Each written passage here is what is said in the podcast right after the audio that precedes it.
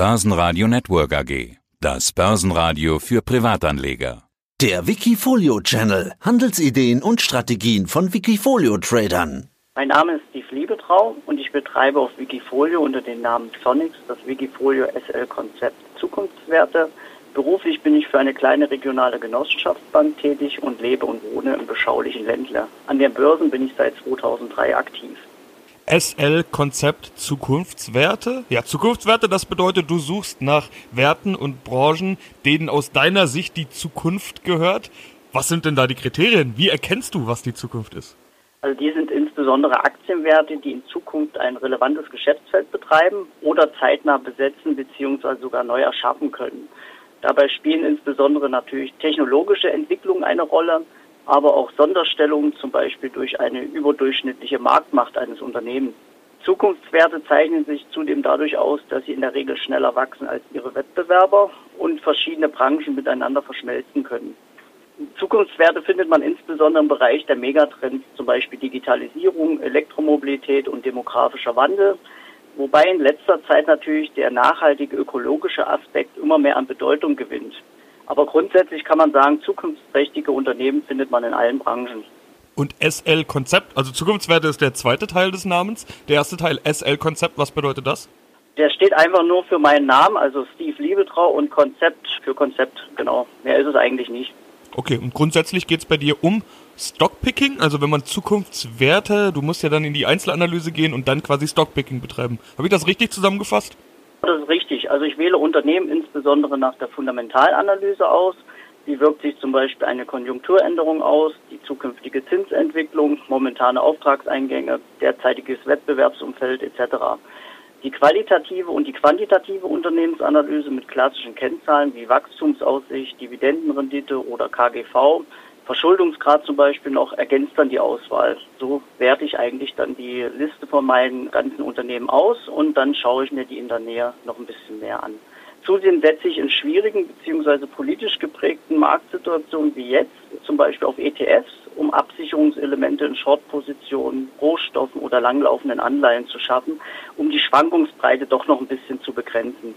Okay, da komme ich gleich nochmal genauer drauf zu sprechen. Erstmal bleibe ich bei dem Aktienteil. Die meisten Stockpicker haben ja dann eine Handvoll Aktien im Depot. Ich habe schon mit manchen gesprochen, da sind es gerade mal vier, fünf, sechs Aktien vielleicht. Bei dir sind es mehr als 100. 113 heute Morgen, wenn ich richtig gezählt habe. Warum so viele? Oh, da weißt du mehr als ich habe. Also ich, ich wusste gar nicht, dass es so viele sind. Mein Portfolio soll eine hohe Breite haben und bestmöglich handelbar sein. Daher spielen für mich die Wikifolio-Kennzahlen wie maximaler Verlust, Risikofaktor und Liquiditätskennzahlen eine entscheidende Rolle. Und deswegen ist die Positionsgröße der einzelnen Werte sehr gering. Aber ich muss natürlich ja auch irgendwo 100 Prozent investieren. Deswegen habe ich so viele Werte ausgewählt die meisten Werte dann dementsprechend, wie du gerade gesagt hast, ganz gering gewichtet, unter einem Prozent. Klar, sonst wird es auch schwierig mit so vielen Werten. Und du hast ja schon angedeutet, du hast nicht nur Aktien drin, sondern auch anderes. Also weniger als 60 Prozent des Kapitals sind gerade in Aktien.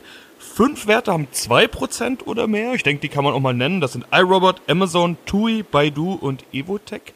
Wie kommt denn diese Gewichtung zustande, dass da doch ein paar quasi aus der Masse herausstechen? Gut, ist relativ einfach zu erklären. Nehmen wir mal zum Beispiel Amazon. Das ist so ziemlich das klassische Unternehmen für meine Auswahlkriterien. Unheimlich innovativ, schafft durch Premiumdienste laufende Erträge, bietet einen Wettbewerbsvorteil für die ganze Branche. Das Risiko besteht derzeit für mich bei dem Wert nur in möglichen Form der Zerschlagung oder der extremen Regulierung. Auch Digitalsteuern können erhebliches Gift natürlich für das Unternehmen sein, wobei ich diese Probleme jetzt nicht akut sehe. Bei iRobot ist es ähnlich. Das hat eine interessante Patentpipeline und auch ein hervorragendes Produktportfolio. Vorwiegend kennt man iRobot äh, von dem Staubsaugerroboter Roomba oder dem Bodenreinigungsroboter Scuba. Das Unternehmen hat sich aus dem militärischen Bereich komplett zurückgezogen. Nachdem bin ich auch erst dort investiert worden, weil ich gesagt habe, ich möchte militärische Aspekte nicht unbedingt in meinem Wikifolio drinne haben, weil Krieg und Zukunft, das vereinbart sich nicht so richtig iRobot möchte in Zukunft im Mährobotermarkt verstärkt eintreten. Da haben sie eigentlich noch Potenzial nach oben. Da werden sie in Zukunft mit der T-Serie einsteigen. Was mir bei iRobot sehr gut noch gefällt, ist, dass der Wert im Moment einen höchst, sehr hohen Abschlag hat zum Höchststand. Also es notiert fast 50 Prozent unter seinem allgemeinen Höchststand und von dem her habe ich die Position ein wenig aufgestockt. TUI ist auch noch so ein Wert, der jetzt ein bisschen in den Schlagzeilen noch ist durch Thomas Cook. Die sind ja pleite gegangen beziehungsweise kämpfen noch mit ihrer Insolvenz. Und für mich ist das halt ein Zeichen, dass ein Wettbewerber das Feld verlässt und TUI dadurch natürlich wesentlich bessere äh, Marktaussichten hat. Fundamental ist der Wert komplett unterbewertet. Der Höchststand war damals so knapp bei 21,20. Jetzt notiert er um die 10, also auch über 50 Prozent Abschlag. Und die Dividende mit 7 Prozent, die ist natürlich auch ein Kaufargument. Also das ist, das sind so die Werte, die ich auch gerade aktiv bewerte und auch im Wikifolio drin habe. Aber das ist doch schon spannend, wenn man sieht, dass da eine TUI dabei ist. Jetzt gerade nach Thomas Cook und zu Themen wie Klimaprotesten, Flugscham und so weiter, sieht die manch einer nicht unbedingt als zukunftswert. Generell diese ganzen Flug- und Reisebranchen. Äh, BMW auch mit dabei. Manch einer zweifelt an der Zukunft der Automobilbranche. Du scheinst in beiden trotzdem Zukunftswerte zu erkennen.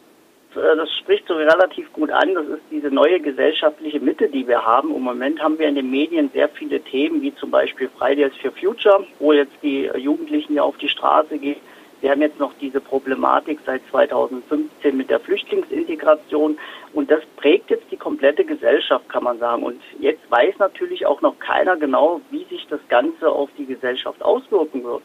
Wie wollen wir in Zukunft leben oder wie sollen wir in Zukunft leben dürfen? Das weiß im Moment noch gar keiner. Ob Wachstum überhaupt zu jeder Bedingung noch gewünscht ist oder die Gesellschaft sich weiter spaltet, das ist alles Zukunftsmusik und wird Auswirkungen auf unser Konsumverhalten haben. Natürlich werde ich mit den einen oder anderen Wert dort äh, den zukünftigen Trend auch verpassen und deswegen habe ich auch so viele Werte drin, dass ich sage, okay, wenn jetzt ein, zwei oder drei scheitern, dann werden die 97 anderen das Wikifolio halt einfach in Zukunft weiterheben. In der Vergangenheit hat das sehr gut funktioniert und so soll es in Zukunft auch eigentlich weitergehen aus meiner Sicht. Du hältst hundertprozentige, hundertprozentige Sicherheit gibt es leider nicht. Du hältst ja auch an Aktien fest. Also dein Top-Wert, dein stärkstgewichtetster Wert ist eben iRobot auf Platz 1. 2,8% Gewichtung. Die sind 18,6% im Minus zum Zeitpunkt des Interviews. Okay, Zukunftswert, da bringt es vielleicht auch nicht immer was, jeden Tag auf den Tageskurs zu schauen. Aber fast 20% Minus. Das scheint für dich etwas zu sein, was du sagst, du sitzt das aus, du glaubst an den Trend und du wartest eben darauf, dass die Aktie zurückkommt. Das ist eigentlich genau richtig formuliert. Ich gucke gar nicht so sehr auf die Kurse, sondern einfach auf das Geschäftsmodell von dem Unternehmen. Und wenn das für mich intakt ist, ist praktisch der Kurs in dem Sinne nicht so bedeutend für mich. Also wir leben ja heutzutage auch in Zeiten, wo einfach die Informationsflut so hoch ist, durch die Medien oder auch durch diese ganzen Kanäle, die man sich ja bedienen kann. Und von dem her muss man da auch eine gewisse Ruhe reinbringen, dass man einfach sagt, okay, nicht jede Kursentwicklung, die kommt, werde ich irgendwo mit einer ähm, Informationen unterlegen oder auch irgendwo handeln. Also ich überlege bei iRobots zum Beispiel, wenn es noch ein bisschen weiter runtergeht, vielleicht die Position noch ein bisschen aufzustocken. Für mich ist so die Grenze bei 3,5 Prozent bis 4 Prozent. Mehr möchte ich in einem Wert eigentlich nicht reingehen.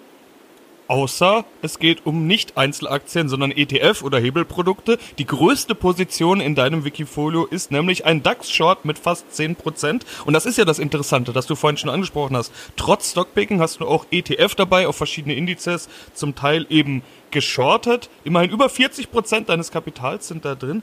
Du hast jetzt vorhin angedeutet, das ist eine Art Absicherung, wenn ich das vorhin richtig verstanden habe, bei unruhigen Börsenzeiten. Was ist da dein Ansatz? Also das Thema ist jetzt zum Beispiel beim DAX, dass er sehr automobillastig ist. Wir haben jetzt noch auch ein paar oder beziehungsweise noch die Deutsche Bank mit drin, die jetzt auch nicht unbedingt zum Wohle des DAXes beigetragen hat in den letzten Jahren. Und im Moment ist durch diese ganze Konjunkturproblematik, die sich ja jetzt immer mehr verdüstert, nennen wir es mal so, der DAX natürlich wesentlich gefährdeter als zum Beispiel ein anderer Indiz aus dem Ausland.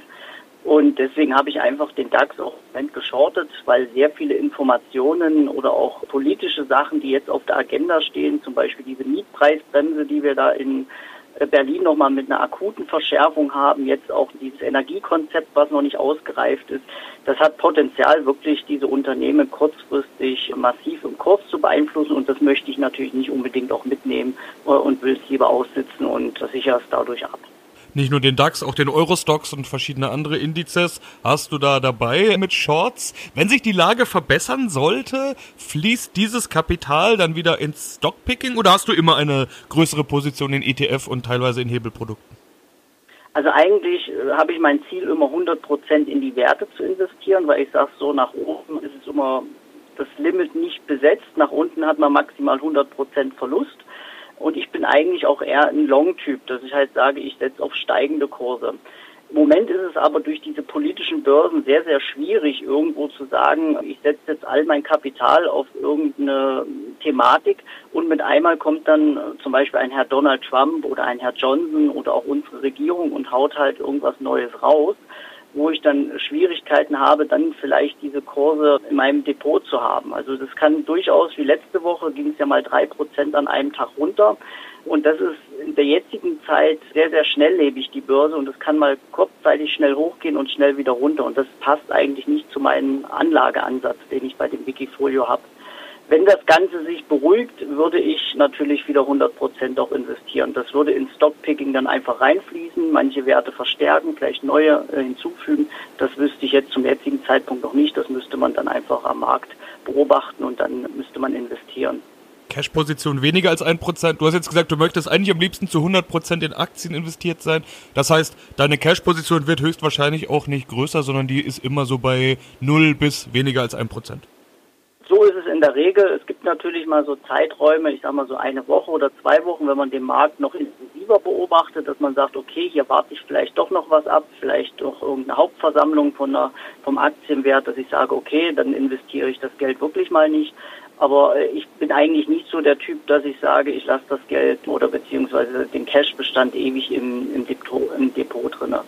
Du hast seit 2016 damit mehr als 38 Prozent plus erzielt und zwar kontinuierlich. Das finde ich ganz interessant. Das fällt mir deshalb auf, weil viele Anleger, Fonds und natürlich auch Wikifolios 2018 ordentlich eins auf den Deckel bekommen haben. Okay, bei dir ist es da auch ein bisschen volatil, gerade in der zweiten Hälfte 2018, aber auch nicht so arg. Also kann sich schon sehen lassen, kontinuierlich weiter nach oben hoch. Liegt das eben an deiner Absicherungsstrategie oder was ist da der Hintergrund?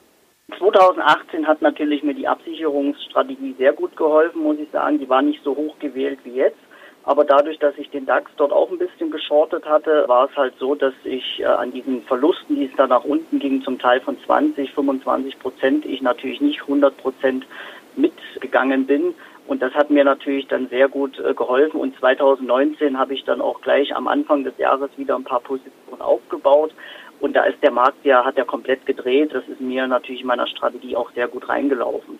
Aber ich bin auch ganz ehrlich, in solchen Marktumfelden, wie es jetzt zum Beispiel ist, investiere ich bewusst weniger, auch zu Lasten der Rendite, weil ich einfach sage, die Gemengenlage ist so unsicher und man muss nicht unbedingt ein Risiko eingehen, was man nicht abschätzen kann. Und das hilft in der Regel oft, wenn man ein wenig ruhiger arbeitet oder investiert, anstatt dass man sagt, jetzt muss ich unbedingt investiert sein und dann laufen einem die Kurse eigentlich weg.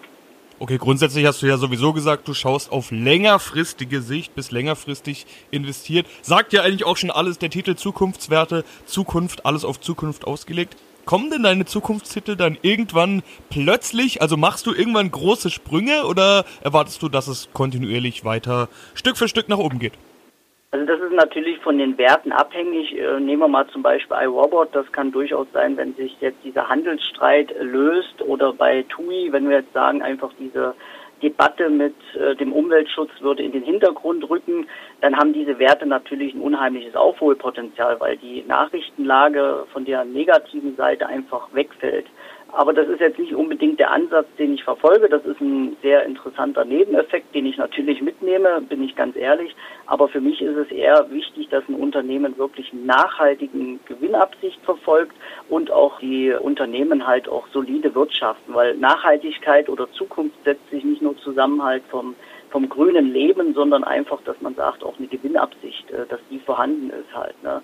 Oder wenn man sagt, das Unternehmen kann in Zukunft irgendwo ein Geschäftsmodell aufmachen, was man vielleicht jetzt noch gar nicht sieht halt. Ne? Das wäre dann zum Beispiel natürlich auch ein ganz anderer Bereich. Deswegen habe ich natürlich auch so viele Werte im Depot. Ja, dann wünsche ich mit dieser Strategie erstmal viel Erfolg für die Zukunft, wie es schon im Namen steckt. Vielen Dank für den Überblick, Steve Liebetrau, aka Sonics, mit dem Wikifolio SL-Konzept Zukunftswerte. Vielen Dank. Wikifolio.com Die Top-Trader-Strategie. Börsenradio Network AG. Das Börsenradio.